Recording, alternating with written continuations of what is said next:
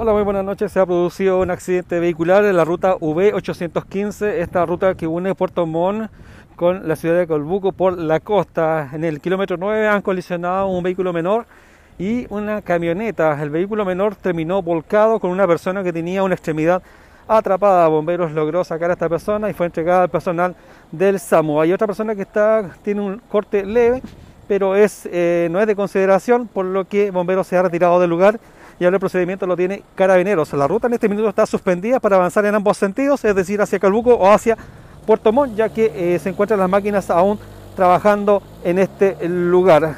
Desde la ruta de Panitao, informó Néstor Manquian, País Lobo Prensa. Buenas noches.